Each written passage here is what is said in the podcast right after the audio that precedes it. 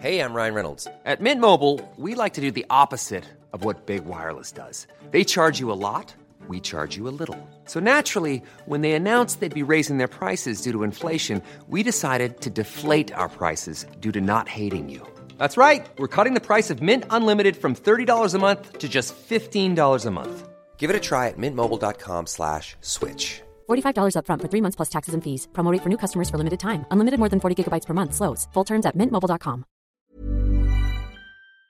Muy buenas noches a todos y bienvenidos a un nuevo directo de los que mensualmente apadrina la Universidad Francisco Marroquín, una universidad fundada en el año 1971 en Guatemala, que desde el año 2018 tiene su sede también en Madrid, eh, universidad de la que algunos, por ejemplo yo mismo, somos, somos profesores en su sede en Madrid y que tiene como misión la promoción de una sociedad de individuos libres y responsables. Y como parte de esa labor de, promoción de ese tipo de sociedad, pues aparte de sus estudios universitarios y de posgrado, eh, también apadrina este tipo de, de, entrevistas o de tertulias sobre temas relacionados con la libertad y, a ser posible, con la libertad en Iberoamérica. Y hoy sí que tenemos un tema, yo diría, bastante positivo para hablar sobre la libertad en Iberoamérica, las perspectivas de libertad en Iberoamérica. Normalmente no tenemos buenas noticias al respecto. Durante los últimos años, de hecho, las noticias han sido bastante negativas en prácticamente todos los frentes, pero desde anoche, hoy por la mañana en España, parece que hay la posibilidad de una pequeña luz de esperanza allá por Argentina. Para hablar del fenómeno de Javier Milei, la primera vez que un autodeclarado anarcocapitalista gana unas elecciones nacionales, aunque sean unas elecciones primarias, no, no, no, repartían poder político como tal, pero unas elecciones de ámbito nacional. Pues para hablar sobre esto, eh, hemos traído justamente a dos profesores de la Universidad Francisco Marroquín que son argentinos. El primero de ellos, eh, Juan Sebastián Landoni. Sebastián, ¿qué tal? Buenas noches. Buenas noches, buenas noches. Gracias, Juan Ramón. Eh, Sebastián es, ya he dicho, eh, profesor de la Universidad Francisco Marroquín, pero además es codirector de un máster en economía del que yo soy el otro codirector, que es el máster en economía UFM, Universidad Francisco Marroquín, Universidad de las Hespérides. Él es el codirector por el lado de la Universidad Francisco Marroquín, yo soy el codirector por el lado de la Universidad de las Hespérides. Un máster en economía que ya lleva, eh, pues, eh, vamos a cumplir 10 años, empezó en 2014, dos ediciones al año, es decir, que estaremos cerca ya de la vigésima edición de este máster, por el que han pasado pues más de, de 400 alumnos. Eh, máster, yo creo que con el que en general los alumnos quedan bastante, bastante satisfechos. Un máster online, por cierto, lo digo por si alguien lo quiere cursar, no tiene ninguna excusa para, para no hacerlo, al menos ninguna excusa de, de ubicación. Eh, muchas gracias, Sebastián, por, por eh, asistir con nosotros. Y eh, la otra persona a la que he invitado a esta conversación también es argentino, también es profesor eh, de la Universidad Francisco Marroquín. Eh, es una persona eh, con la que apenas he coincidido presencialmente tres o cuatro ocasiones, pero a la que le cogí un cariño tremendo y se lo sigo teniendo en esas tres o cuatro ocasiones que hemos coincidido presencialmente, que es Walter Castro. ¿Qué tal, Walter? Muy buenas noches. Hola, ¿cómo están? Muchas gracias por la invitación. Muy grato poder compartir con ustedes este rato. Muy bien, pues eh, bienvenidos ambos. Y la primera pregunta es algo muy, muy sencillo. ¿Qué sucedió ayer en Argentina? Eh, ¿Tan importante es lo que ocurrió ayer en Argentina o no hay que darle tanta relevancia como se le está dando? Eh, sí, sí, lo que ocurrió es muy importante, muy importante. Es verdad que es una primaria abierta eh, y obligatoria, en la que los dos espacios tradicionales de, de, gobierno de Argentina, tanto el peronismo como la coalición Juntos por el Cambio, resolvían sus propias internas y a la que participó también eh, por su propio espacio y sin ninguna interna Javier Milei. O sea, las dos fuerzas presuntamente más importantes de la Argentina y que han sido gobierno últimamente, tenían que dirimir su candidato a presidente para el próximo 22 de octubre y Javier Milei corría en su propio espacio y por aparte sin ninguna interna. Y, el resultado fue eh, muy sorprendente. Eh, Milei, que no tiene una estructura partidaria muy importante, que es una persona relativamente nueva a la política y tiene solo dos diputados que lo secundan, ganó en 17 distritos, cosechó la mayor cantidad de votos de todos, sin ninguna interna a él. Em, y eso es muy impresionante, pero sucedieron dos cosas más. En segundo lugar, y también impresionante, es que el peronismo salió tercero, muy cerquita de Juntos por el Cambio, porque Milei sacó 31, Juntos por el Cambio 28 y el peronismo 27, pero salió último el peronismo, que está actualmente en gobierno y su candidato a presidente será quien es hoy el ministro de Economía y que tiene que, que navegar en aguas turbulentas hasta fin de año. Pero el segundo elemento, digo, el tercer elemento, que Milei ganó es una sorpresa enorme, que el peronismo salió último es otra sorpresa enorme, pero el tercer elemento que, que también es sorprendente, que junto por el cambio tuvo una interna entre un ala más liberal y un ala más socialdemócrata y ganó el ala liberal 17 a 11, que es Patricia Bullrich, secundada por economistas como Luciano La Espina o López Murphy, eh, que es el ala más liberal. Eh, más de derecha, si se puede poner así. Entonces, de tan solo sumar los votos que sacó el libertario Javier Milei y, Patricia Bullrich, que es el ala más liberal de, Juntos por el Cambio, ahí solo tenés 50% del electorado, de un 70% del padrón que votó. Esto es inédito, nunca antes pasó en la Argentina, y explícitamente son gente que está avalando ideas de, de cambio y de transformación políticas que tienen que ver con la necesidad de bajar la inflación, de reducir el gasto público, de, hacer transformaciones que tengan que ver con la mayor libertad en los mercados. Argentina está totalmente eh, manipulada con cepos y probablemente abrirnos al mundo. Amén de una reforma laboral, otra reforma impositiva, otra reforma provisional. Eh, así que bueno, todo esto es muy nuevo y, muy sorprendente porque es un vuelco, un vuelco en la opinión pública muy importante y yo diría que muy sorprendente. Luego, luego hablaremos sobre Juntos por el Cambio y Patricia Bullrich, porque mm, bueno, yo también hoy he expresado que entre las dos opciones ha, ganado la, más liberal o la menos antiliberal, pero es verdad que hay mucha gente que, responde que no, que no la llamarían liberal, sino más bien conservadora. Bueno, luego podemos entrar a debatir eh, todo esto porque creo que no se ponen sobre la mesa otras variables como que López Murphy está detrás y todo esto, pero, pero lo comentaremos más tarde. Eh, en línea con lo que mencionaba Walter, Em, parece que aquí haya habido una, una ola de cambio brutal, ¿no? Nunca ha sucedido en Argentina que la mitad del electorado avale ideas tan liberalizadoras, tan transformadoras, que además se hayan defendido abiertamente en campaña, es decir, que no se les haya colado de rondón a la población eh, a través de una especie de, doctrina de shock no anunciada, sino que, sobre todo en el caso de Milley, ha dicho claramente lo que quería hacer y además se ha definido casi de la manera más radical de la que cabe definirse uno, autodenominándose en algunos momentos anarcocapitalista a título personal, no de partido, pero sí a título personal. Pero Em, lo que me interesa eh, respecto a este análisis es lo siguiente. ¿Creéis que ha habido una oleada de conversión generalizada hacia las ideas de la libertad? ¿O más bien, como hoy podíamos leer en algunos periódicos, es que Javier Milei ha recogido el voto protesta, ese quizá buscando el paralelismo de 2001, el que se vayan todos, pues este es el más outsider, eh, votamos a este.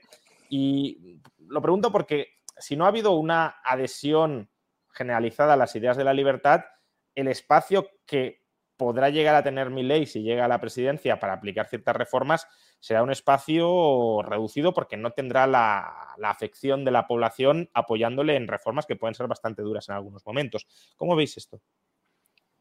Ok. Eh, un poco de ambos, ¿no? A, mí no me parece correcto decir que es 100% voto, bronca, hartazgo, cansancio. Lo, hay, ¿no? Hay, hay un cansancio con, con la clase política, esto que Javier Milei ha catalogado como casta y que, que merece una, una categorización más seria de la que se ha hecho habitualmente, porque se lo ha denostado y se, se lo ha tratado mal, y yo creo que habría que pensar mejor esto. Eh, ¿Por qué, ¿Por qué pienso esto? Porque sí hay otro voto, incluso mezclado, eh, teñido en el, en el voto hartazgo, de, de, una racionalidad económica y jurídica y moral, ¿no? Yo creo que sí existe eso. Eh, y existe no solamente en el votante educado de la clase media, digamos, sino también donde Javier Milei sorpresivamente sacó muchísimos votos, que es a donde históricamente ganaba el aparato peronista, donde, bueno, se, decía, no sé, yo nunca lo he comprobado, que el público votaba como bueno, como ovejas, ¿no? Eh, al, candidato que se le decía. Ahí donde históricamente ha ganado el peronismo, ha ganado ahora Javier Milei en muchísimos de estos lugares, no en todos, pero en muchísimos de estos lugares, eh, bueno, que es lo que nos ha sorprendido a todos, ¿no? Que, en, esas villas de emergencia, como se llaman en Argentina, como, como favelas o, ámbitos precarios, eh, muchas personas votaron a Javier Milei. Y acá yo creo que hay cierta lógica educativa de Milei, ¿no? Esto de que Milei ha sido un personaje particular, un rara avis de la política. Daba clases en público, ¿no? Diciéndole, miren, eh, si se imprimen billetes de tal denominación, cada vez que el gobierno imprime uno de estos billetes, se lo saca del bolsillo a ustedes. O sea, yo creo que hay cierta pedagogía. Vos me preguntás, Juan Ramón, ¿qué porcentaje corresponde a esta gente educada? No lo sé. Ahora, es sorprendente que muchas personas han votado pensando que Javier defiende a los trabajadores, ¿no? Defiende al trabajador contra una clase parasitaria. Si usted quiere, eh, no sé si Walter estará de acuerdo, pero oligárquica, ¿no? Eh, que vive a expensas de los demás, eh, que no solamente actualiza su salario con, con ingresos del primer mundo, eh, me refiero a la, clase política y empresarial y sindical eh, y alguna otra acomodada con el Estado, eh, bueno, que no solamente tiene los ingresos actualizados, sino que además tiene todos los, los privilegios de la vida acomodada y cuando tiene un problema de seguridad, seguro que tiene la policía a su favor y se lleva a los policías que no defienden al público en los barrios, a donde los pobres están cansados de que los roben, mucho cuidado con esto, porque el robo del cell phone y de la bicicleta para ir a trabajar lo sufre la persona más humilde. Y mi, sensación es que mi ley ha juntado votos ahí en una magnitud increíble. Y yo no creo que eso sea todo irracional, ni mucho menos. Me pues atrevería a decir que hay una racionalidad ahí si me lo permites, eh, Sebastián, solo para eh, matizar lo, que he preguntado y también que Walter eh, se pueda, Walter se pueda explayar.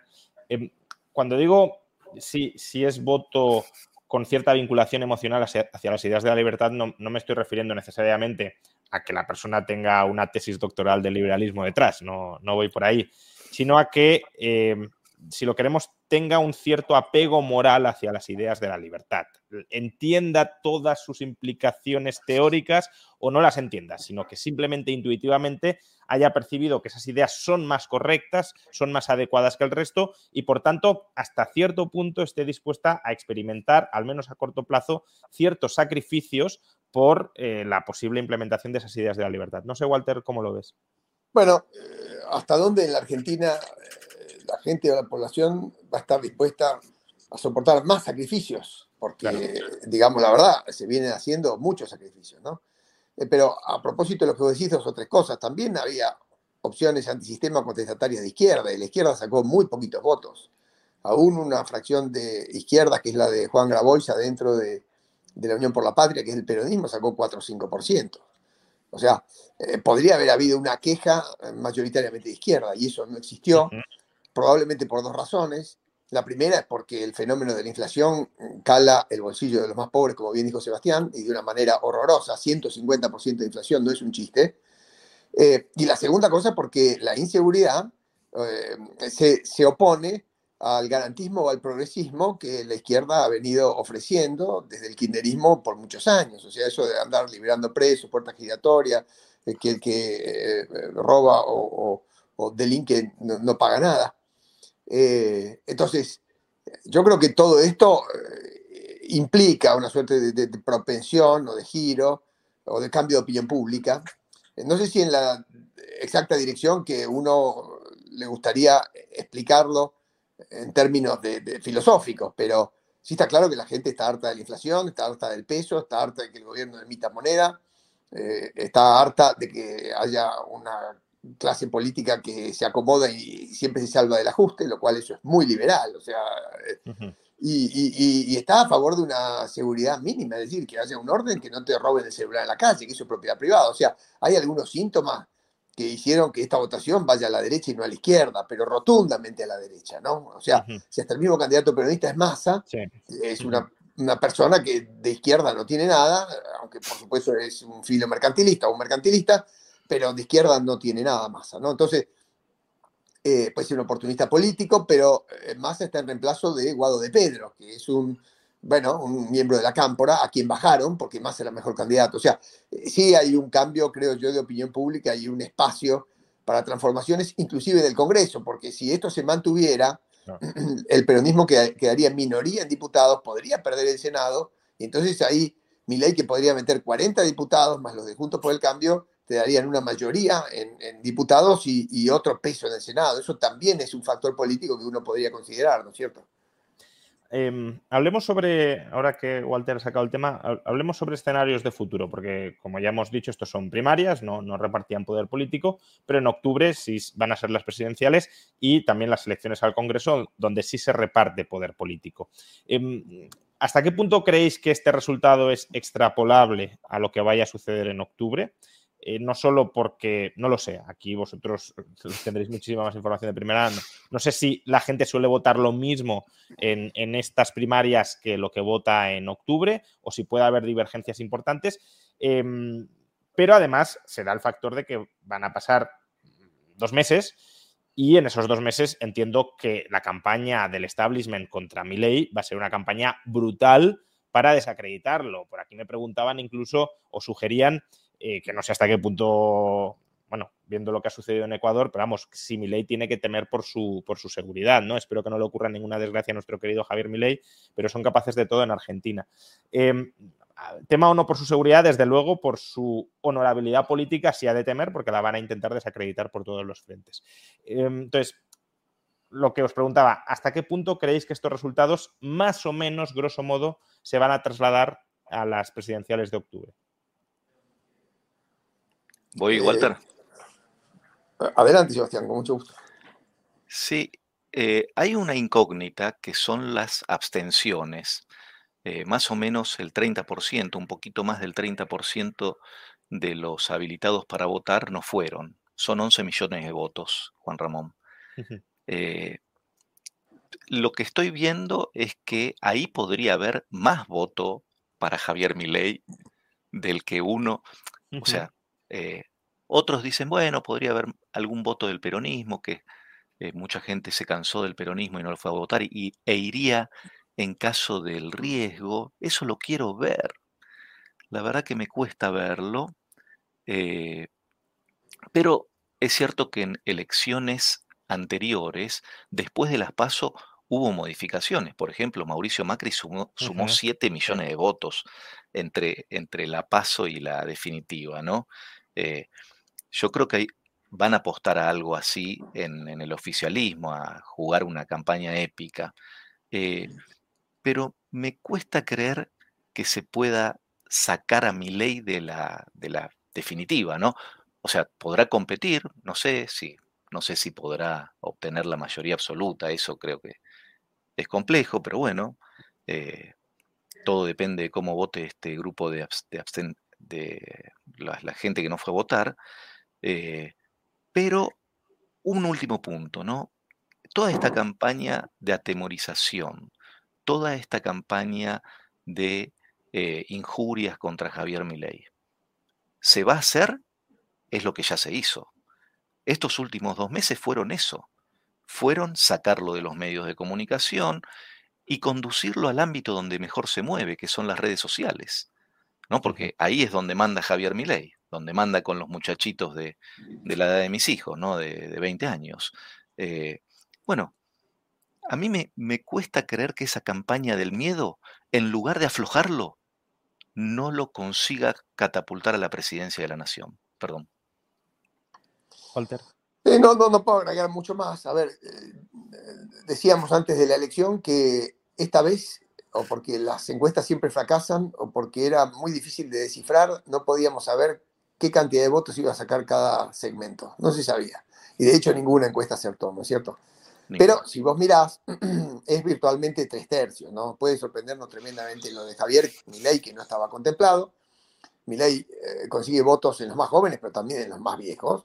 Gana 17 distritos, que es una enormidad, porque esos 17 distritos, el peronismo había ganado 14 en las elecciones provinciales antes. Le gana al ex gobernador peronista en Córdoba, gana en Mendoza, gana en Santa Fe, holgadamente hace una tremenda elección en la provincia de Buenos Aires, 25%, sin infraestructura, sin aparato, sin mucho fiscal, ¿eh? sí con muchas redes, sí con un discurso claro y sí con un ataque muy fuerte a la, clase política. Ahora, están virtualmente en un empate, ¿no? Porque si uno tiene 27, el otro 28, el otro 31, hay más o menos dos puntitos y hay, como te dijo Sebastián, 15 puntos afuera, porque en las elecciones generales se supone que va a votar el 85 y acá fue el 70, según la historia entre las pasos y las oficiales. Ahora, dicho todo esto, hay varias cosas que pueden pasar acá, ¿no? Porque eh, Milei le sacó votos al peronismo y a Juntos por el Cambio. O sea, el que más le daba a Milei le daba 20, sacó 31, y esos votos se los sacó a, los otros dos segmentos. O sea, eh, no es solamente gente que está fastidiada, sino que le sacó votantes propios. Y esto es una cosa que, hay que mencionar.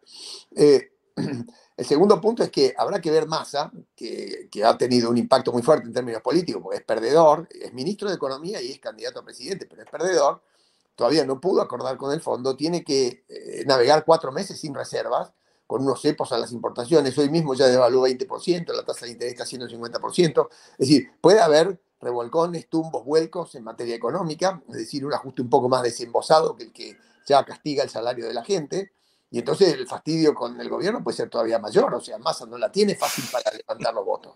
Entonces, eso es un segundo elemento a tener en cuenta. Y el tercer asunto que, genera la duda es que Juntos por el Cambio, en rigor de verdad, es una coalición que tiene una la más liberal conservadora, si vos querés, y otra más socialdemócrata, en la que están eh, los radicales, la coalición cívica, el mismo Larreta.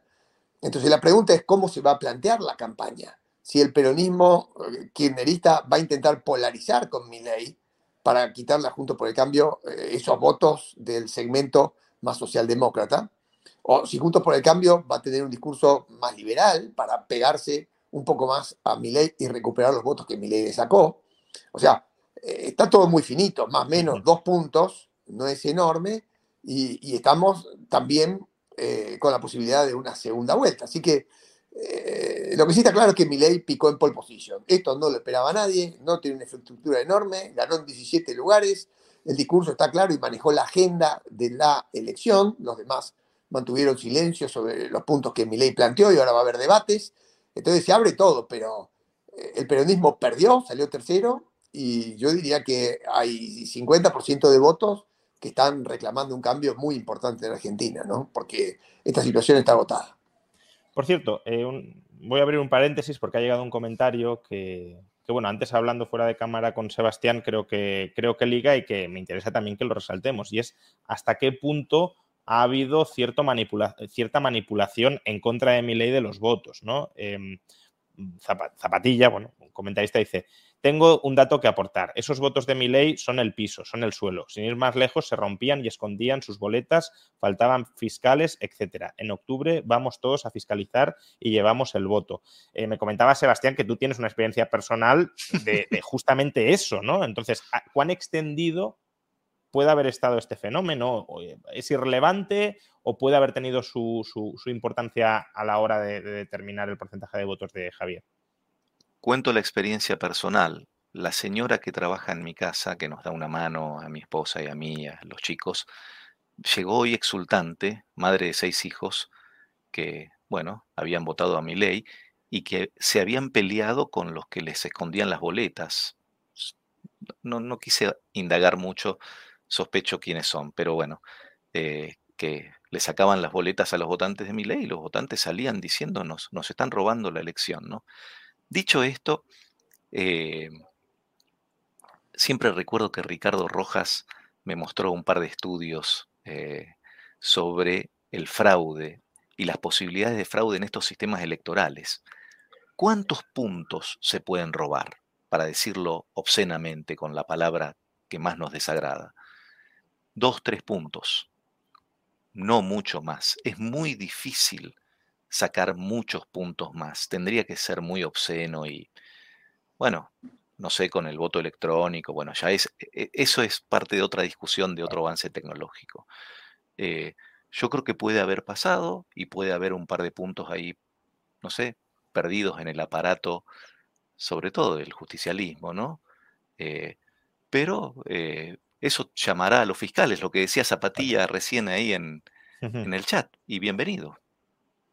Em, vayamos con, con, posibles escenarios de futuro. Em, supongamos que, que mi ley pasa a segunda vuelta, que yo diría que ahora es el escenario más, más factible, dado que eh, ha terminado primero. Em, yo, siempre pensé que si mi ley pasaba a segunda vuelta con masa, sería mi ley presidente, porque la mayor parte de votos de Juntos por el Cambio que quieren un cambio votarían a, mi ley antes que a masa, pero esta elección también ha puesto sobre la mesa una posibilidad que yo no contemplaba, probablemente por ignorancia eh, demoscópica sobre Argentina, y es que si pasaba Milei y Patricia Bullrich a, segunda vuelta, también Milei puede ser el presidente, porque no está claro que, Bullrich sea más competitiva con el peronismo de lo que lo es Milei. Eh, ¿Cómo veis esto? Eh, ¿Es así? ¿No es así? ¿Hay más matices que aportar? Walter. no, no, no, hubo, no hubo hasta acá un buen debate de campaña. Milei se anticipó, fijó la agenda, lo hizo muy bien, la instaló a partir de la idea de dolarización y de lo devastadora que es la inflación, del enorme gasto público, del tremendo déficit fiscal y de la decadencia o descapitalización permanente de la Argentina. Eso estuvo clarísimo, clarísimo. Eh, el discurso de Patricia Burri no fue económico, ella tiene una fortaleza en cuanto a que fue ministra de Seguridad en su momento, eh, y, su imagen se proyectó muy mucho eh, a partir de un caso muy conocido en Argentina, que fue el caso Maldonado, donde ella bancó a la gendarmería en contra de unos manifestantes que habían agredido y finalmente uno de ellos falleció ahogado en un río del sur de Argentina.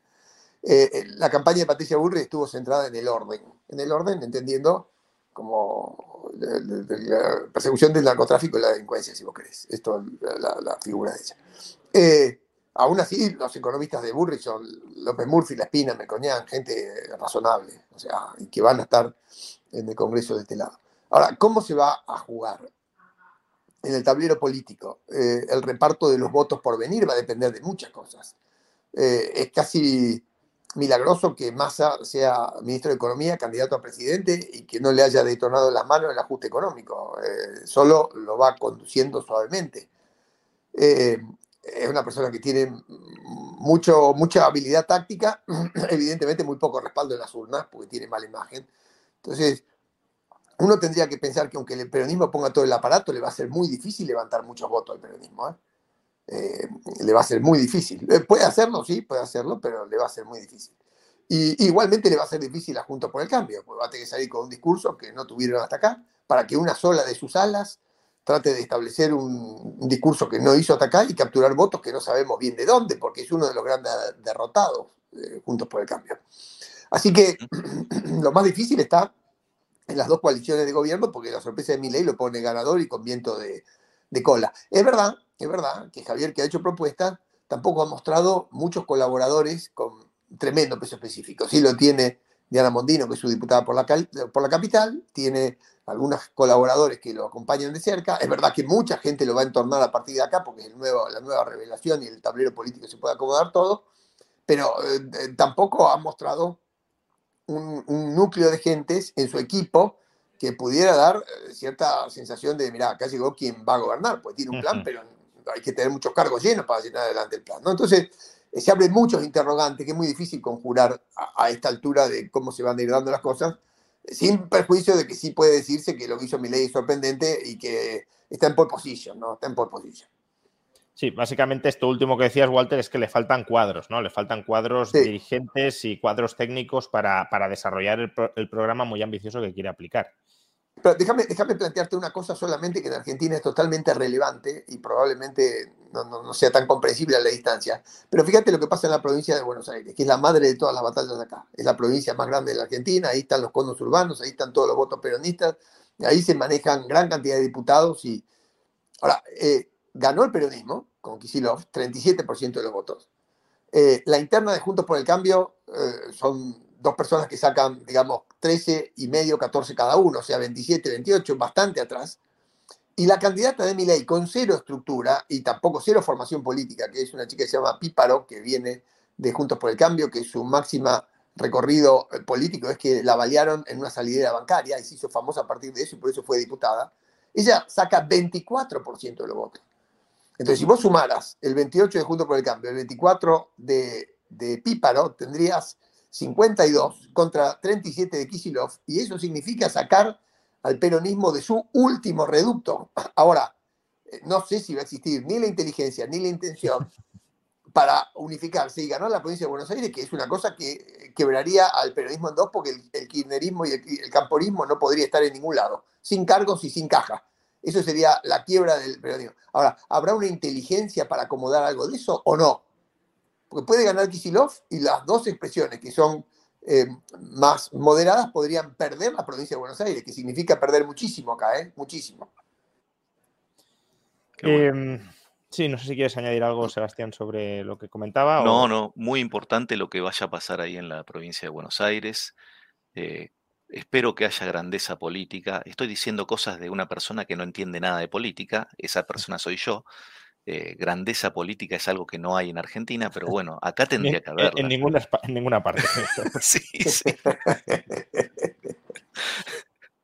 Em, eh, quiero también eh, tirar del hilo que, sacaba Walter, ¿no? Y es, em, el peronismo parece que está muerto, pero no está enterrado.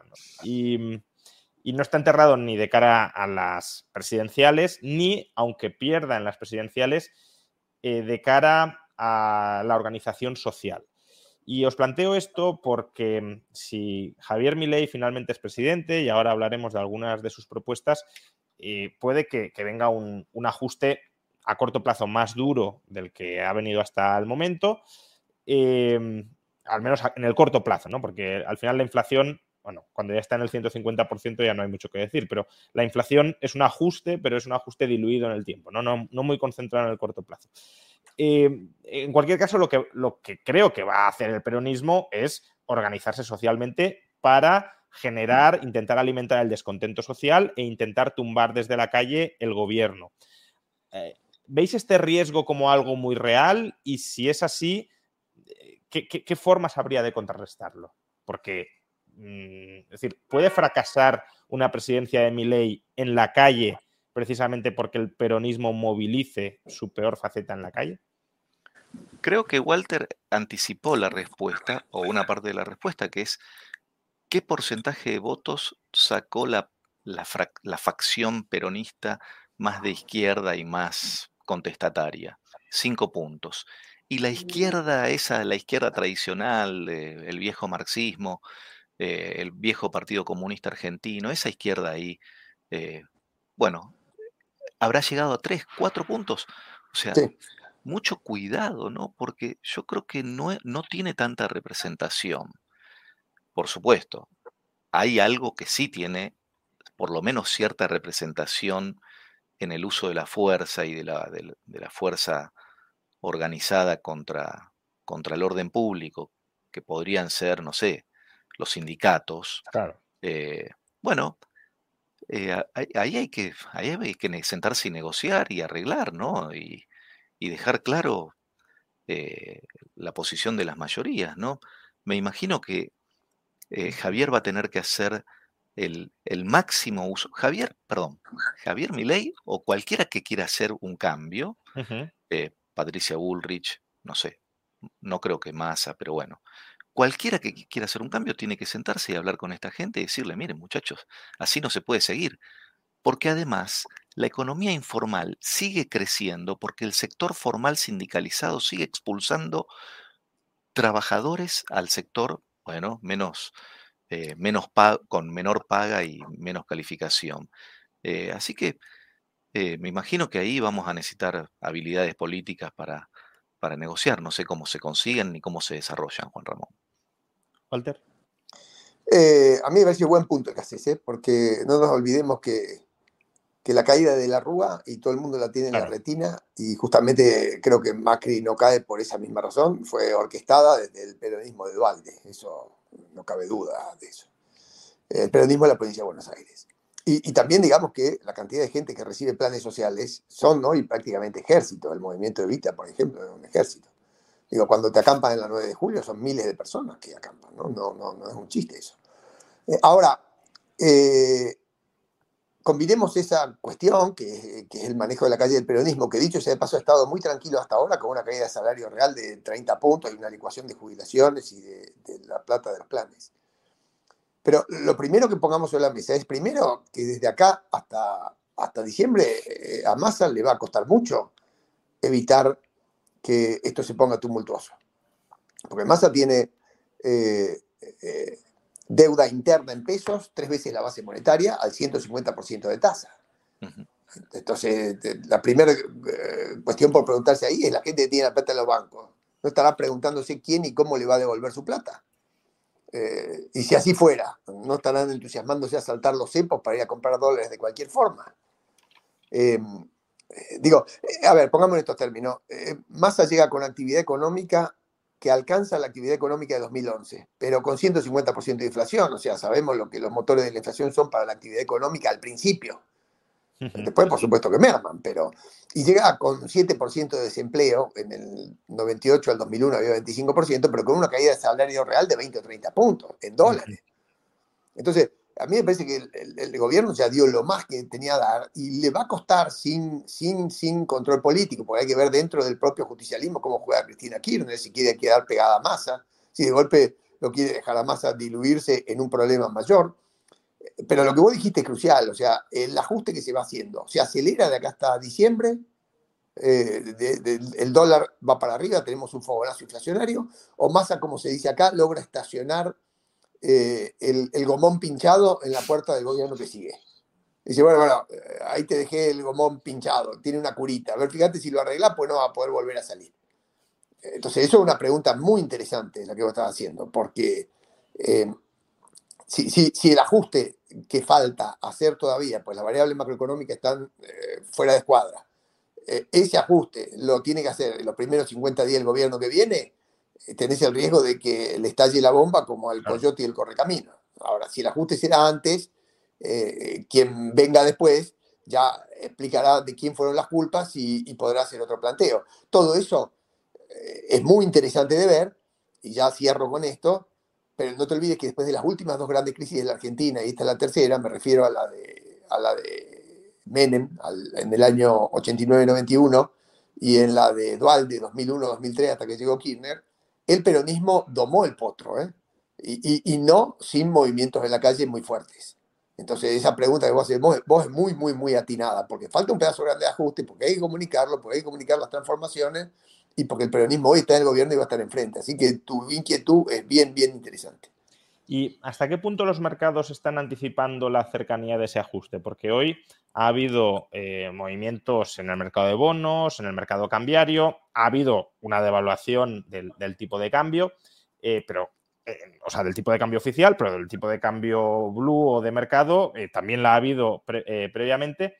Y desde España se ha interpretado como que los mercados no se tomaban bien la victoria de Milei, lo cual podría ser así, porque a los mercados muchas veces no les gusta la incertidumbre, pero creo que se nos escapan muchas variables como las que estabais comentando, ¿no? Y es que falta un ajuste pendiente, los mercados lo pueden anticipar y pueden anticipar que ese ajuste va a llegar en no mucho tiempo eh, si, si Massa no puede controlarlo. No sé, ¿a qué atribuís ese movimiento de los mercados? ¿Cómo lo explicaríais? ¿Es porque no ven con buenos ojos el plan de Milley? ¿No tiene nada que ver con la victoria de Milley? ¿Tiene que ver con otras variables? Es, buena pregunta, eh. es buena pregunta. Eh, yo creo que sí que tiene que ver, porque eh, ahora se va a tener que hablar con la verdad. Es decir, el gobierno sacó el máximo de lo que podía sacar, habiendo hecho intervenciones totalmente desfavorables para la suerte misma del ajuste. A ver si lo puedo explicar bien. Si, un cirujano te opera el ligamento cruzado esos que van por detrás de la rodilla y le dan estabilidad a la pierna. Y, y te los surce, te los cose todos mal. Eh, probablemente en 3, 4, 5 meses, cuando te saquen los yesos, te vas a dar cuenta de que la pierna te quedó inmovilizada. Entonces, si viene otro médico atrás, te va a decir, oye, ¿qué te hicieron ahí? ¿Te, te, cosieron al revés los ligamentos y tal y cual? Tengo que cortar todo de nuevo y tengo que volver a reoperarte y te vas a comer ahora un yeso de 6 meses y vas a tardar dos años en caminar.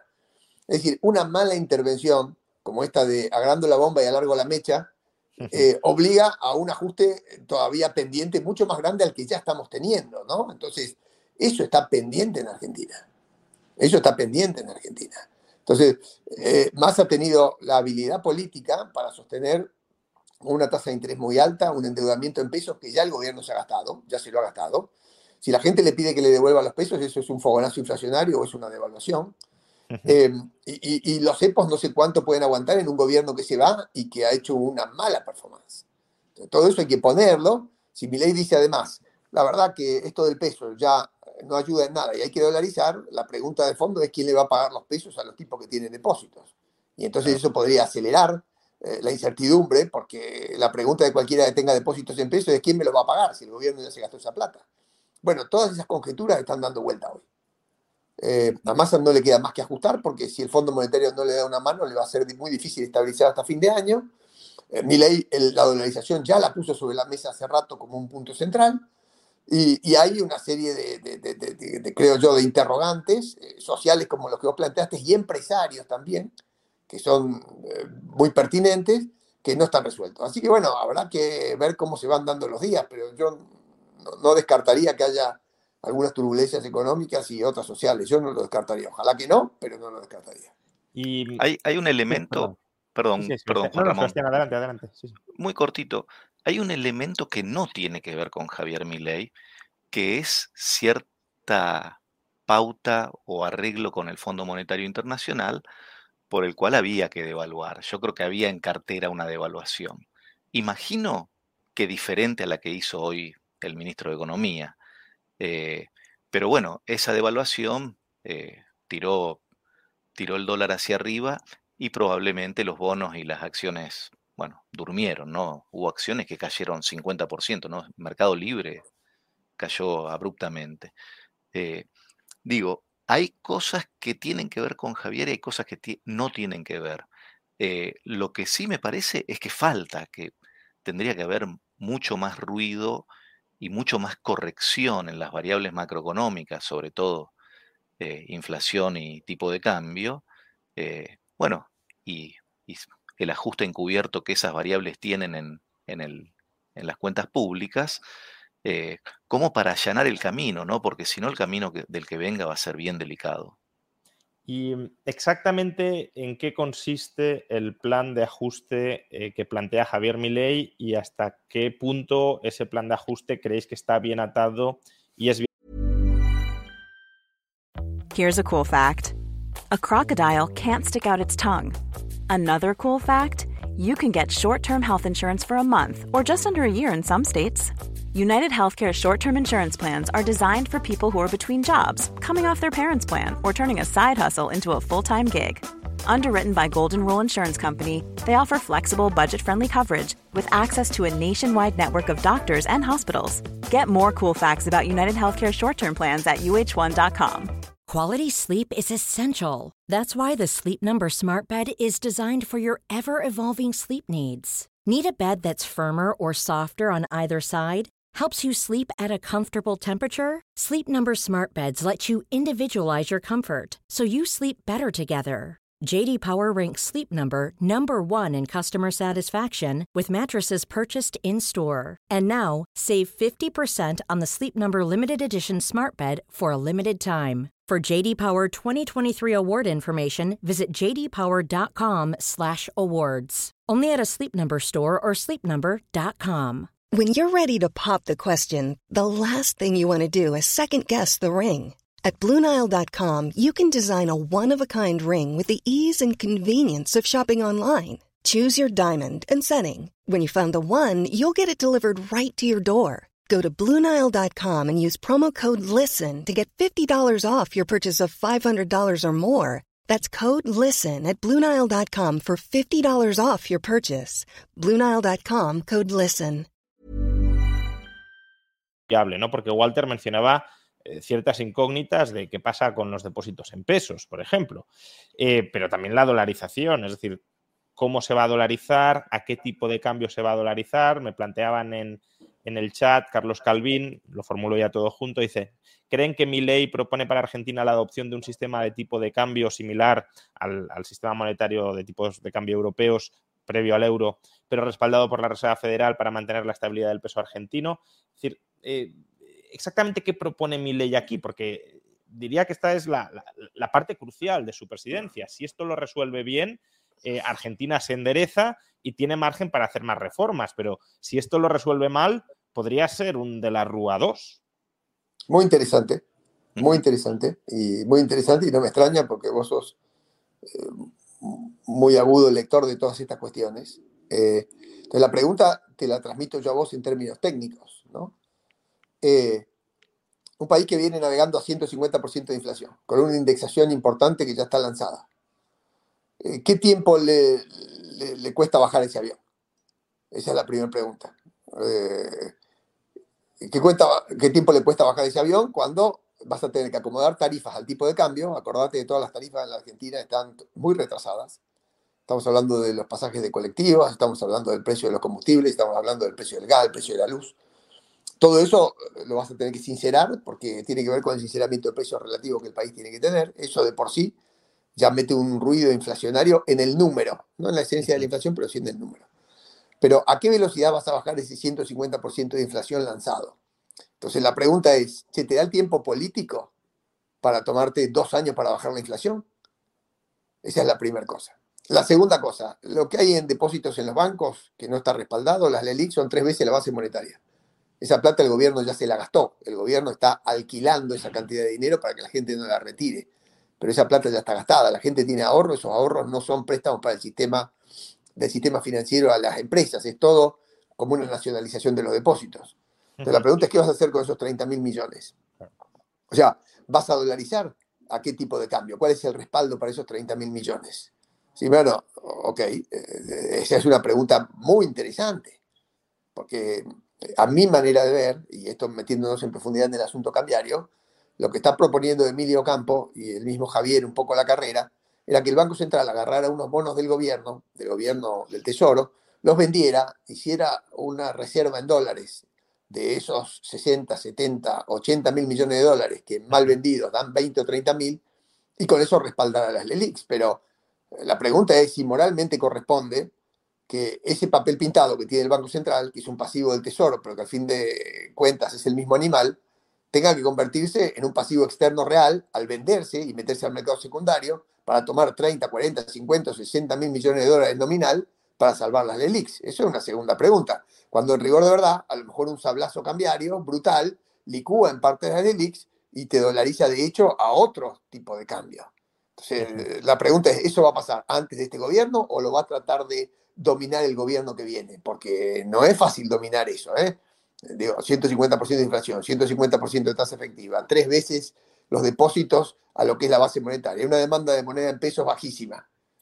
Entonces la pregunta es, ¿y, con, qué, y con qué dolarizás si te propones dolarizar? ¿Con qué respaldo? ¿Qué vas a tomar? 30, 40 mil millones de deuda externa que hoy tiene el Banco Central, pero que que la debe es el Tesoro, o sea, hasta hoy papel pintado.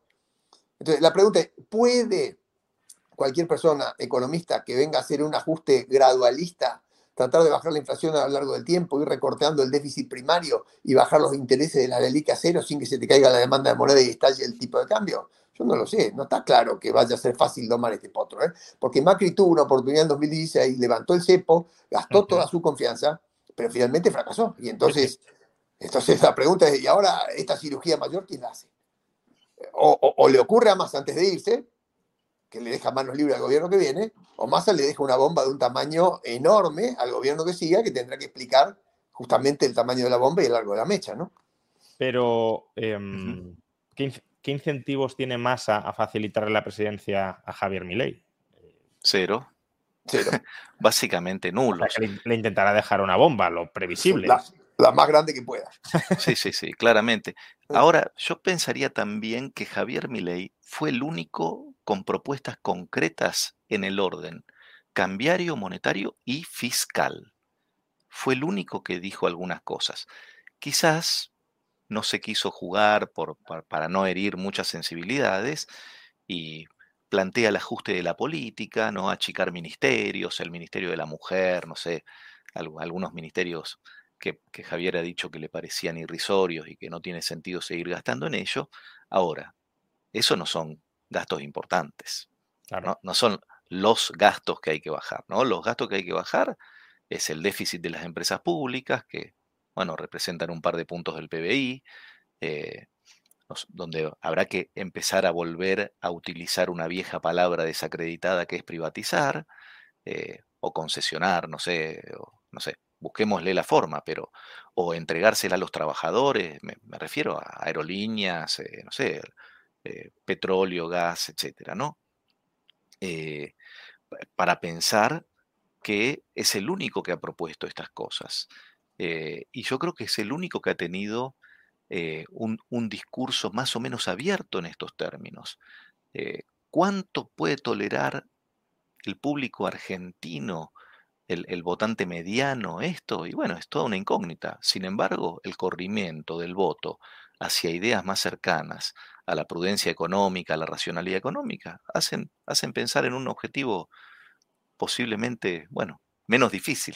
Claro, pero a, mí también aquí me parece que hay un riesgo de desacreditar esas ideas si se aplican mal, ¿no? Porque si ahora, si ahora todo el mundo está muy ilusionado con las reformas que plantea Javier Milei, eh, ya sea porque lo vota directamente o porque apoya a la candidata menos antiliberal de Juntos por el Cambio, o incluso, como habéis dicho, ha derechizado el peronismo eh, con masa, pero posteriormente llega Milei y eh, precisamente por la bomba enorme de relojería que le están dejando y que le están cebando de cara a asumir la presidencia, eso estalla en medio año o en un año y el caos en el corto plazo es brutal, eh, puede haber un, desencanto masivo y un repliegue de ideas. De hecho, eh, vamos, algunos comentaristas exteriores de España hoy lanzaban la hipótesis de que al peronismo le interesa que gane mi ley porque le harán la vida tan imposible en tan poco tiempo que su fracaso absoluto es la única forma que encuentran de, estando ya prácticamente muertos ahora, resucitar de las cenizas. Es súper valedera la hipótesis. Es súper valedera. Sí. Yo creo que es súper valedera. Está, muy bien planteado. Eh, y, si uno se pregunta cómo Massa eh, con tremenda habilidad, ha logrado eh, sortear este año económico eh, con, reservas negativas, porque digamos esto, la, Argentina tiene en el Banco Central reservas negativas. Si alguien fuese a, buscar algunos depósitos en dólares a los bancos y fuesen de golpe y los quisieran todos, no, seguramente no lo sabría. endeudándose con, con Qatar y con la CAF para cubrir la plata del Fondo Monetario, en un rulo que el Fondo Monetario tiene que devolverle dentro de un mes. Eh, eh, frenando las importaciones, es decir, achicando la cantidad de importaciones, prohibiendo la entrada de insumos. En que la producción ha caído por falta de insumos y se producen muchos menos autos y muchas menos mercancías, por eso también el nivel de precios está dado con que hay más margen de, en los precios, porque también están cubriéndose de una futura devaluación. El dólar oficial tiene una brecha gigante con el, con el dólar blue. Entonces, eh, cuando uno mira el, análisis de sangre de este paciente, dice, che, pero la infección acá es total, es terminal, acá está muerto. Y sin embargo, curiosamente, eh, por la cantidad de, influencias en, los medios de comunicación o en la plata que ponen o en el, manejo de los cepos, que son mecanismos que le han resultado muy eficientes, cuando vos ves ese análisis del muerto, te acercás en la terapia intensiva, el muerto respira y te saluda con la mano. Y Massa no solo es ministro de Economía, sino eh, un candidato a presidente que se muestra convincente de ser un tercio de la alternativa de, gobierno y puede ir a balotage si Milei le saca muchos votos Junto por el Cambio. Entonces, digo, la Argentina tiene estas peculiaridades, yo creo que es muy difícil dar esto por terminado, ni mucho menos, Y, todos los riesgos que vos están planteados convergen a, la lectura que, tenemos que hacer hoy de, la situación en la que estamos, de tremenda fragilidad social por la pobreza, de, tremenda fragilidad macroeconómica por los datos que te acabo de dar, que son todos objetivos, y, y, de una incertidumbre política, porque tenés un fastidio de la gente que lo ha puesto mi ley, eh, lo ha entronizado. Entonces, estamos lejos, creo yo, de decir, mira, esto está claro y, está claro que se va a resolver de esta manera favorable, ¿no? Eh, hay que tener muchas cosas en cuenta. Lo que sí es muy impresionante, y cierro con esto, que efectivamente haya habido un vuelco de la opinión pública, lo que uno podría decir, un posicionamiento de la, del centro para la derecha como nunca antes existió en la Argentina. Y eso es real. O si lo querés ver al revés, una izquierda tan, tan, tan chiquitita después de tantos años de kirchnerismo, y eso también es real. Eso se vio anoche en las urnas y, fue sorprendente.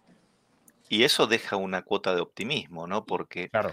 yo hasta, hasta hace unas horas hubiese definido al votante mediano argentino pensando, quiere subsidios, no quiere pagar impuestos y si el Estado tiene déficit, que lo pague otro. O sea, es un comportamiento infantil, un comportamiento de, un niño que quiere que el padre se arregle, le arregle los problemas. Y sin embargo, esta elección me hace pensar que el votante mediano es diferente. No sé cuánto habrá cambiado, pero por lo menos no es el 90%.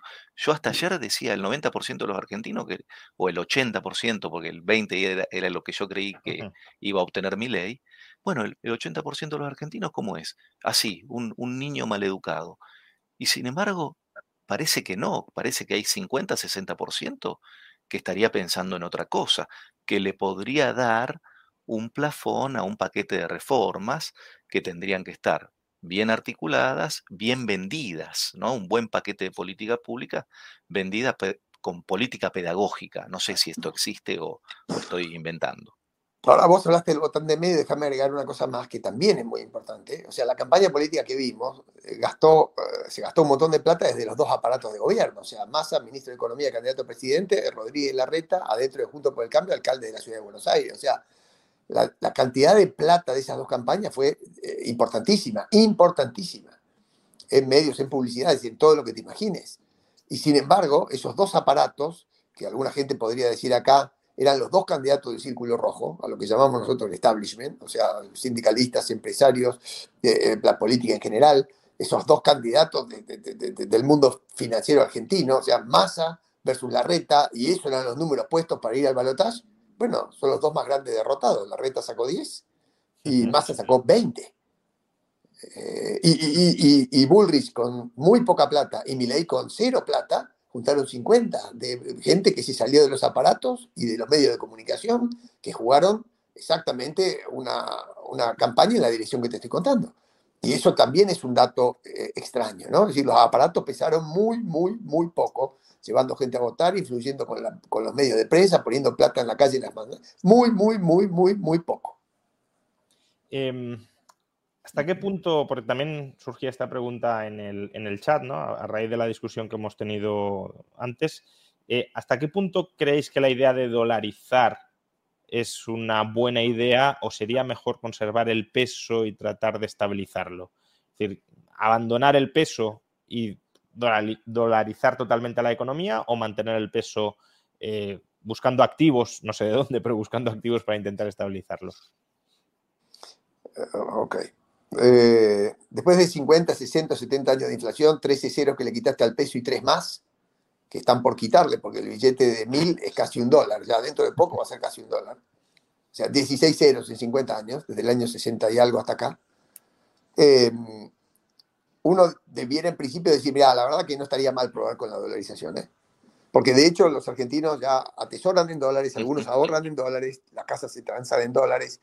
Eh, y, si Caballo hubiera dolarizado, probablemente Argentina habría tenido los mismos shocks y los mismos problemas, pero no habría tenido inflación, como no la tiene Ecuador, de hecho. Entonces, eso en Argentina no tener inflación no es poco. Ahora, dicho esto, que a mí me cae simpática la dolarización, a mí en lo personal, por todos los fracasos que hemos tenido tratando de conservar el peso, Argentina no es Uruguay, no es Chile, no es Brasil, en materia monetaria por lo menos hay una larga evidencia de que eso no es, si bien me cae simpática, digo dos cosas. La primera, que el problema no es dolarizar o especificar, sino el déficit fiscal. O sea, Argentina en, 100 años ha tenido dos, dos, o tres años de superávit y 97 de déficit. si querés ir un poco más atrás, en 120 años debe haber tenido 112 de déficit y 8 de superávit. O sea, el problema argentino es el déficit fiscal y, la inflación es su consecuencia, ¿no? Entonces, por más que vos dolarices, si, si, no te sacas de la cabeza esa manera de vivir, de gastar por arriba de, de, lo que recaudás y endeudarte hasta defaultear una, dos y diez veces, está en el mismo problema de fondo. Eso por un lado. Y el segundo asunto, que, que es menor y es de implementación, es el que vos mismo pusiste sobre la mesa. Es decir, che, ¿y cómo dolarizamos? Vamos a buscar una plata que, que, que en rigor de verdad significa más deuda para cambiar los pesos hoy existentes por dólares en favor de los que tienen los pesos. Eh, para tratar de empezar a volver eh, todo a cero desde un modelo. A ver, eh, para, para, que, para que Caballo haga la convertibilidad, hubo un plan Bonex y hubo dos hiperinflaciones. Es verdad, la cantidad de moneda es mucho menor, la, la, demanda de moneda es muy baja, la gente mm, no tiene deuda bancaria como en otros momentos, pero digo, si no tenés una punción o no tenés un, fogonazo inflacionario no seguido inercialmente por todos los precios no transaccionales, ¿cómo, cómo, cómo dolarizás? ¿A qué tipo de cambio? Eh, la implementación no me parece tan sencilla. de, facto puede pasar en cualquier momento pero si vos quisieras formalmente organizar un plan para dolarizar en Argentina y andar buscando soluciones de respaldos en dólares o de banca offshore o de un plan, no me parece que vaya a ser fácil eso, ¿no? Eh, sí, sí, sí es que los mercados no hacen una corrección primero. No sé si, si soy claro en la inquietud. muy claro. Sí, sí. Y ya que habéis eh, hablado antes de, no de ley solo, sino de, de, Bullrich, em, ¿qué plan tiene ella para afrontar esta situación? Porque esto también es importante de cara a si mi ley es presidente, qué tipo de apoyos va a tener para, aplicar qué política. Es decir, eh, Bullrich ya hemos dicho que como tal ella no tiene discurso económico, pero que detrás sí tiene a buenos economistas, como por ejemplo López Murphy. Eh, e, ese equipo de economistas que, que tiene Bullrich, ¿qué plantean para atajar la situación inflacionista actual? Es buen punto es muy buen punto. Eh, quien se ha mostrado más no es Ricardo López Murphy, sino Luciano La Espina, que ha escrito un libro. Eh, y da la sensación, como, como ha sido siempre la posición de Juntos por el Cambio, de, de tratar de hacer correcciones de fondo, en este caso fiscal, pero con cierta perspectiva de corrección intertemporal para adelante. Eh, te voy a ser honesto, y lo que estoy diciendo no, no, no, no es que lo vaya a afirmar, pero es mi duda. Eh, yo no sé si con estos desajustes estructurales que tenemos, la Argentina políticamente y socialmente se banca un plan gradualista de estabilización a 10 años como hizo Perú.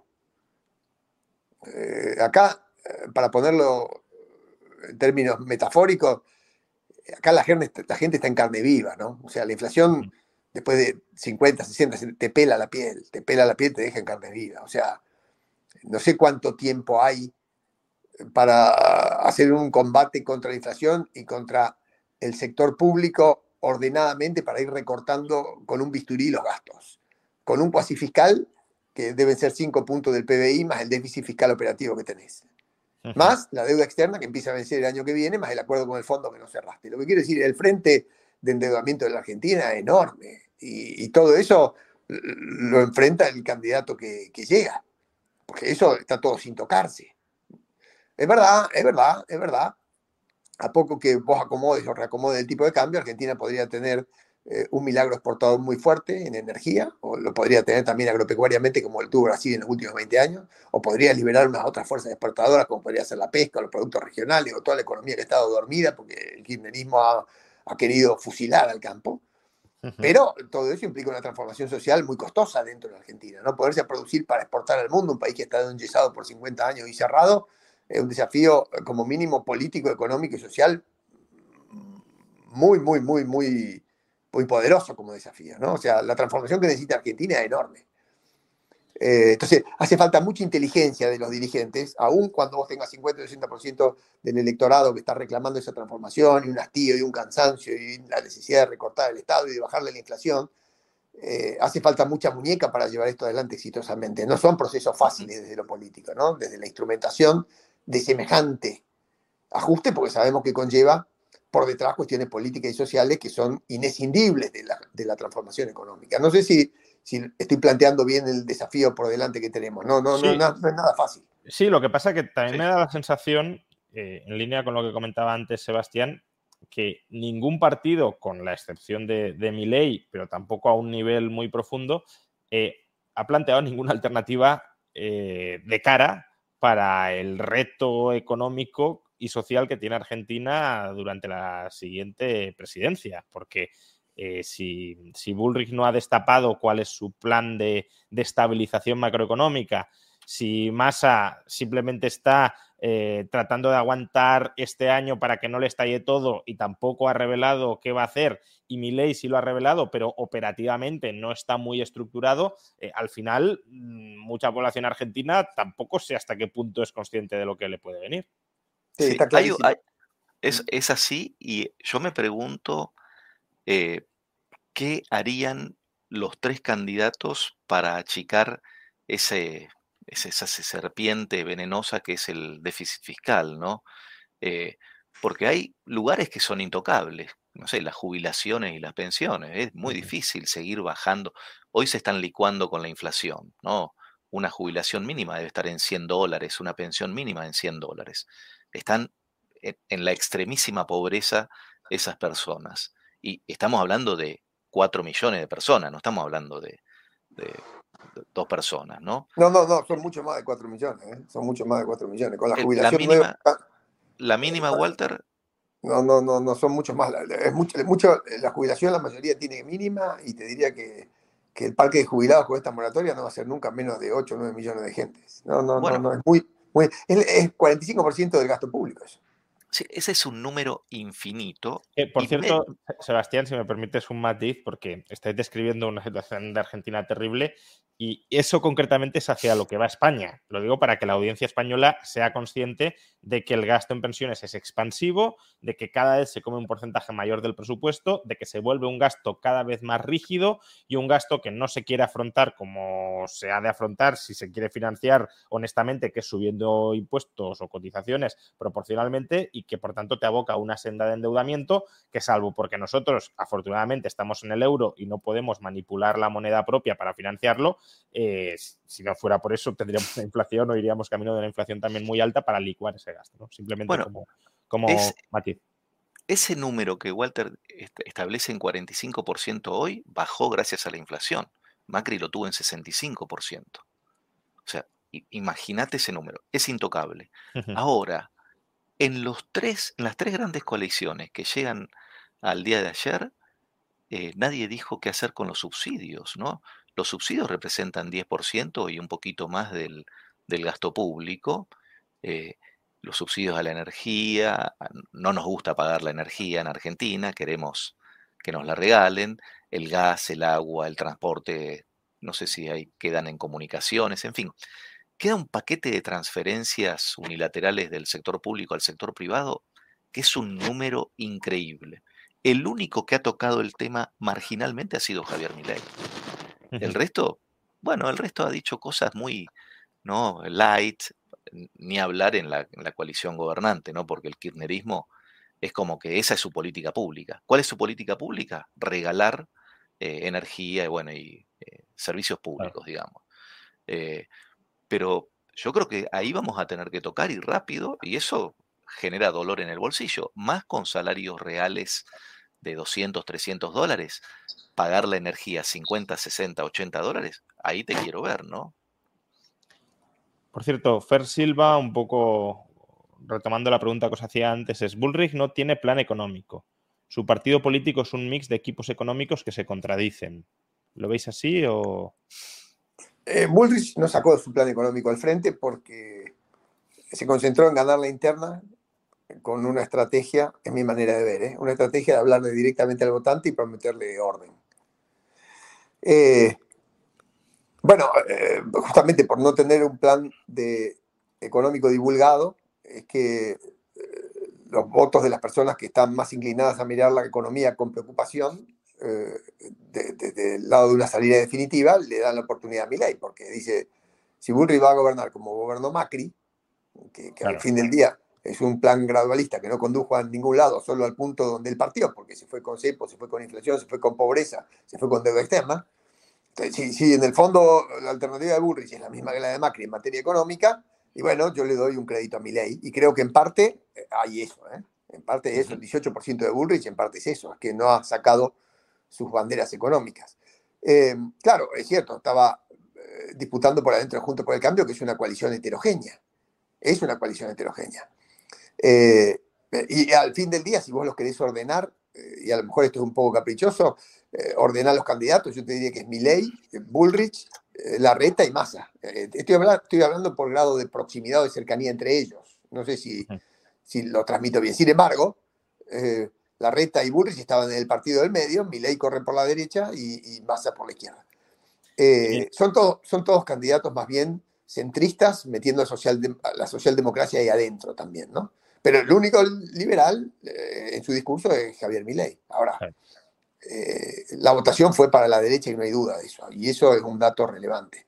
Y los parlamentarios van a estar para ese lado. Y, el problema es de tal envergadura que más vale que se le ingenien porque no es fácil esquivar la ola que viene. O sea, la inconsistencia macroeconómica es muy profunda, muy prolongada, em, ha generado unas distorsiones de precios relativos descomunales y hay un pequeño número de gente en la Argentina que vive bien y muchísima gente que vive muy mal. Y entonces esto eh, requiere de mucha inteligencia en la dirigencia, que hasta acá, si miramos los discursos y los debates y las propuestas y, los equipos, hasta acá no está sobre la mesa. ¿eh? Pero bueno, la, fue la clasificatoria. Veremos qué pasa a partir de mañana. ¿no? Eh, y también ya por ir terminando, pero Skillibur, eh, que ha donado para preguntar eh, mil pesos, aunque pueda sonar mucho, eh, desgraciadamente, después de toda esta ola hiperinflacionista, no, no es tanto. Estamos hablando de unos dos euros, pero bueno, aquí se destaca con un color muy rojo.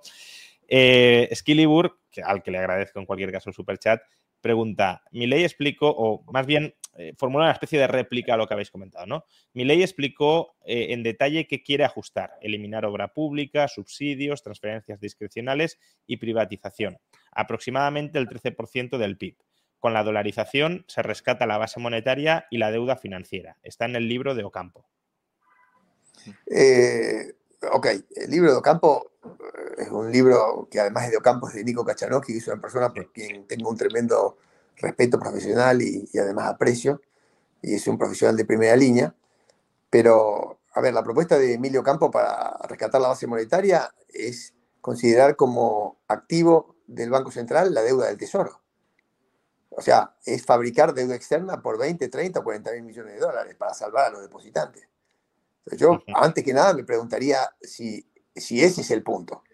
Y estoy preguntando eso antes de salir a vender esos títulos. Y hay que hacerlo, ¿no? Es decir, si hay que rescatar a los depositantes socializando esas pérdidas. Claro, esa es la primera pregunta que yo me hago. Pues decir, bueno, ok, pues es muy fácil, a ver, es una cuestión de, de, contabilidad lo que yo estoy planteando. Esas reservas están en el activo del Banco Central, fenómeno, están en el pasivo del Tesoro. Entonces, para mí, hasta acá se compensan, no se pagan porque es el mismo animal.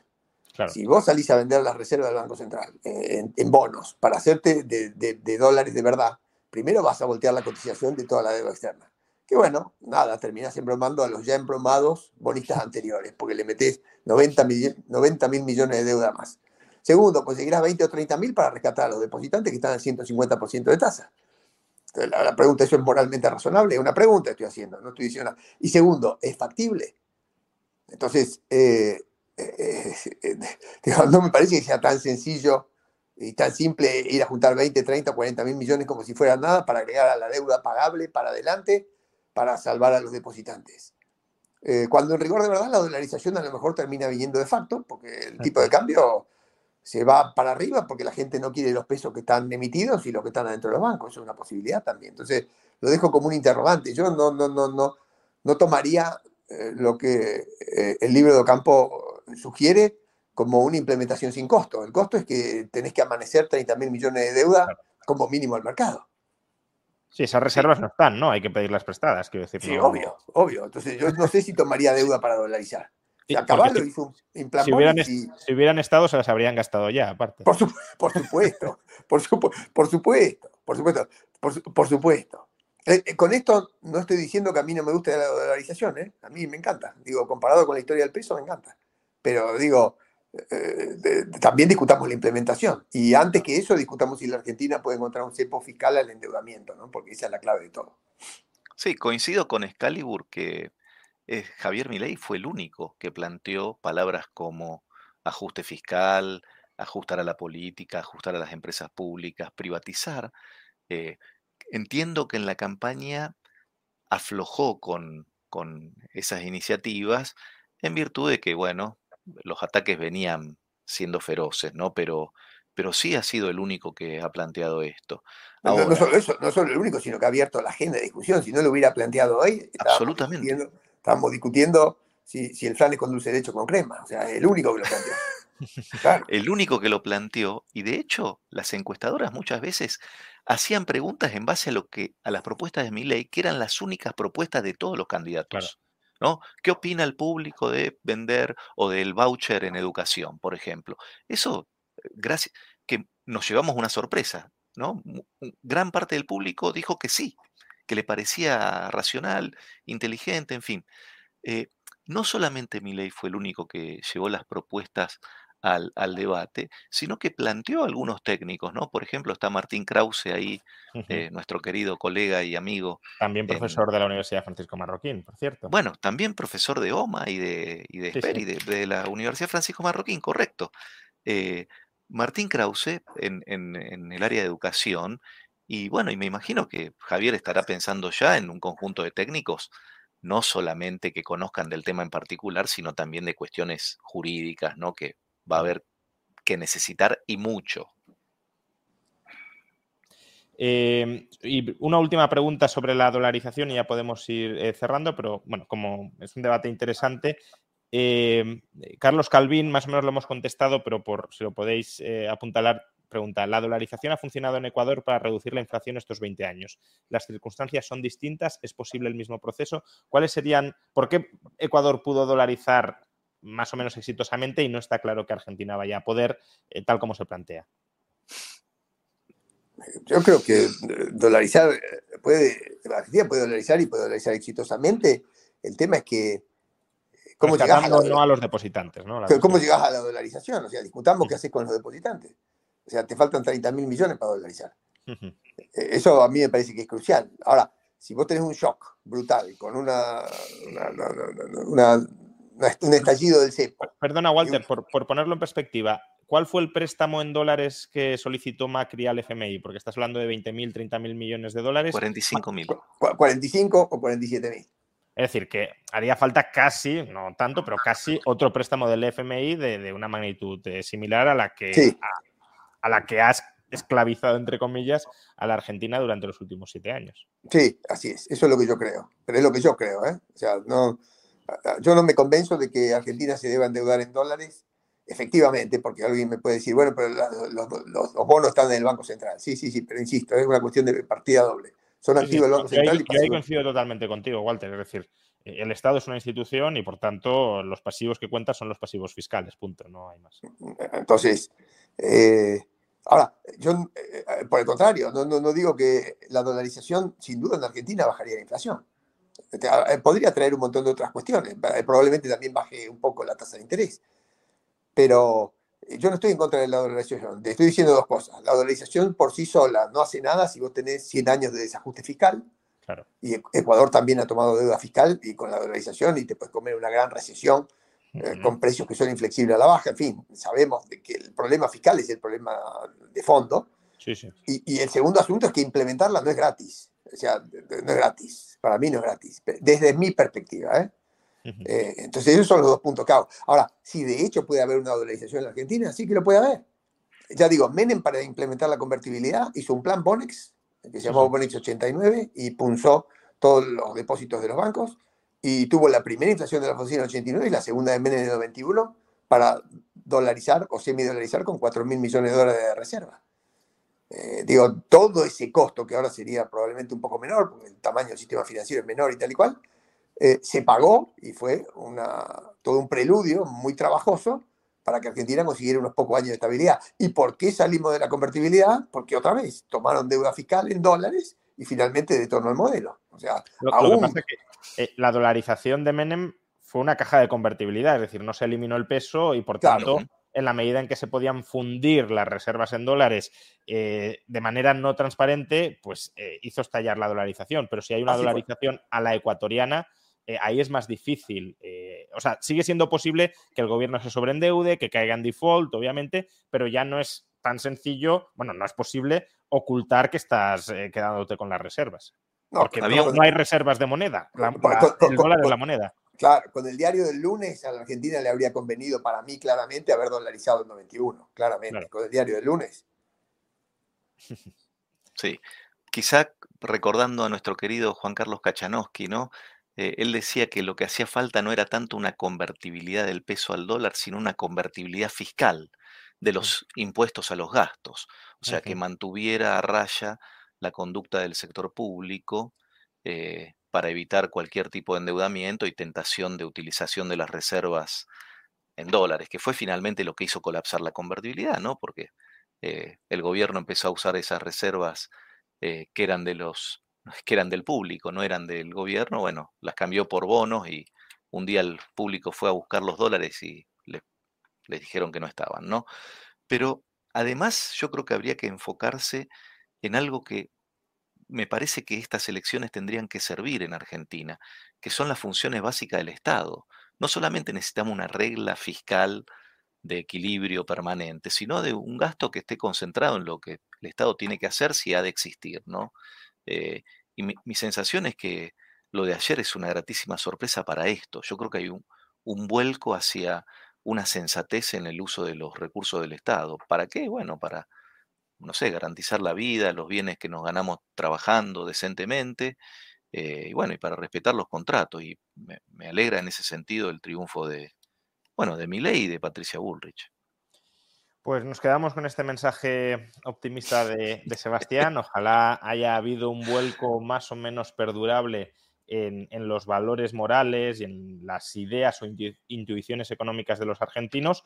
Ojalá cuatro años de, intensísimo desastre peronista lo hayan, lo hayan hecho posible. En realidad, varias décadas de, desastre peronista, pero los últimos cuatro em, devastadores. Y que a partir de ahora mm, Argentina salga, mm, salga de estas últimas décadas. Yo recuerdo una vez hablando con, Walter que, me, dijo algo que, que, me impactó mucho, ¿no? Y es que, bueno, me impactó mucho, que me hizo pensar bastante. Y es, después de tantas décadas de decadencia, eh, el argentino medio se ha vuelto cínico. Cínico porque ya desconfía de absolutamente todo y no tiene perspectiva de, resurgir. Pues a ver si eh, a partir de ahora resurge la confianza y, el optimismo de futuro entre los argentinos porque haya un panorama más, claro y más ascendente eh, durante las próximas décadas. No sé si queréis añadir algo antes de terminar. No, agradecerte este rato de conversación, poder reencontrarnos para charlar un poco de economía y de lo que ha pasado acá y, de, de, alguna manera también estar siempre pendiente de que eh, los órdenes que, que, abren ventanas a la libertad siempre tienen mejor chance de asegurar eh, una, una, calidad de vida mayor para su gente y una mayor dignidad. Porque eso es lo que se ha perdido en Argentina. se está pauperizando, la descapitalización impacta hasta en los recursos humanos ni que hablar en las autopistas, en la cantidad de chicos argentinos que se van a vivir, por ejemplo, a España, entre otros lugares, eh, y estamos tocando casi fondo, ¿no? 150 años de inflación después de 70 años de inflación seguida eh, es un síntoma de eso. Bueno, ojalá esta reacción popular, intuitiva, o no sé qué, de gente que dijo ayer basta y que volcó su voto por primera vez tan decididamente del centro para la derecha, ojalá sea la... parece uh. que ahora Walter. Eh, estás, el mic. silenciado. Bueno, Walter se nos despide. Muchísimas gracias, Walter, por. Eh, creo que has gustado mucho a la audiencia. He leído muy buenos comentarios sobre, sobre tus intervenciones y, no me sorprende, he de decirlo. Muchas gracias, Walter, por, acompañarnos. Eh, Sebastián. Sí, no hay fondo una vez me dijo esto don Manuel Ayau, Ayau, el fundador de la Marroquín. No hay fondos, podemos estar mucho peor y podemos convertirnos en, en un país en vías de subdesarrollo y finalmente un país subdesarrollado y finalmente en un país paupérrimo. Que se lo digan a Venezuela, ¿no? que se lo digan a Venezuela. Bueno, hay tantos otros ejemplos, ¿no? Sí, pero- Corea del Norte. Pero, Pero, sí, sí, bueno, sí. Un- uno con una inflación que parecía que, bueno, que va a ir a peor, etcétera, pues, pues efectivamente sigue habiendo más Sí, subsuelos, ¿no? Buenísimo el ejemplo. Eh, ahora, acabo de, de leer este libro de Simbardo, El efecto Lucifer, eh, y yo había visto las películas, la versión de Hollywood y, de, y alemana, del experimento, ¿no? De la cárcel, 10 carceleros y 10 presidiarios, y, y todos quedamos con el efecto Lucifer, con que hay personas que sacan lo peor de sí mismas y Mm. que cometen los peores actos, como torturar a una persona o, o asesinarla, ¿no? Eh, y sin embargo, me dio una alegría enorme, Simbardo, que en el último capítulo dice, existe la banalidad del mal y la locura esta de que podemos convertirnos en, en inmundicias humanas, sin embargo, también existe la banalidad del héroe, ¿no? Y existe el efecto angélico de personas que dicen, de ninguna manera voy a tolerar eso. Y yo creo que no solamente por la lectura de esta, sino por lo de ayer, tengo una mirada, no sé, por ahí sesgada a la coyuntura, por el efecto de ayer, puede ser, puede ser, pero creo que si el mundo progresa es porque tiende a triunfar este último elemento, ¿no? El, el- el más heroico y el menos demoníaco. Eh, y a mí me despierta, bueno, una sana esperanza, una sana expectativa, racional, no, no creo que sea totalmente ingenua lo que ha pasado ayer. Y Dios quiera que así sea. Pues a ver, a ver si es así. Y, y como digo, Argentina empieza a resurgir después de, bueno, he dicho 60, 70 años de, de decadencia, estancamiento, decadencia.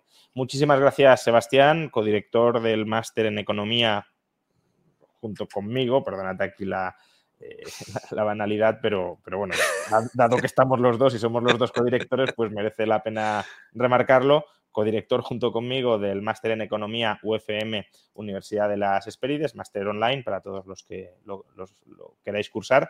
Eh, muchas gracias por acompañarnos en, esta hora, hora y media prácticamente de, directo, hablando sobre la gran noticia internacional que fueron las primarias eh, de Argentina en el día de ayer.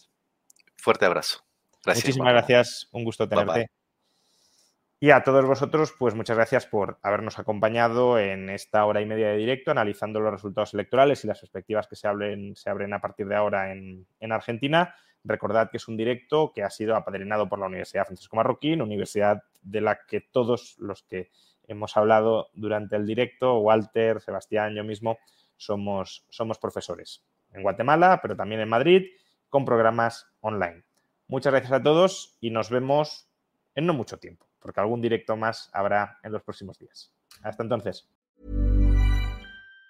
Even on a budget, quality is non-negotiable. That's why Quince is the place to score high-end essentials at 50 to 80% less than similar brands. Get your hands on buttery soft cashmere sweaters from just 60 bucks, Italian leather jackets, and so much more. And the best part about Quince, they exclusively partner with factories committed to safe, ethical, and responsible manufacturing. Elevate your style without the elevated price tag with Quince. Go to quince.com slash upgrade for free shipping and 365-day returns.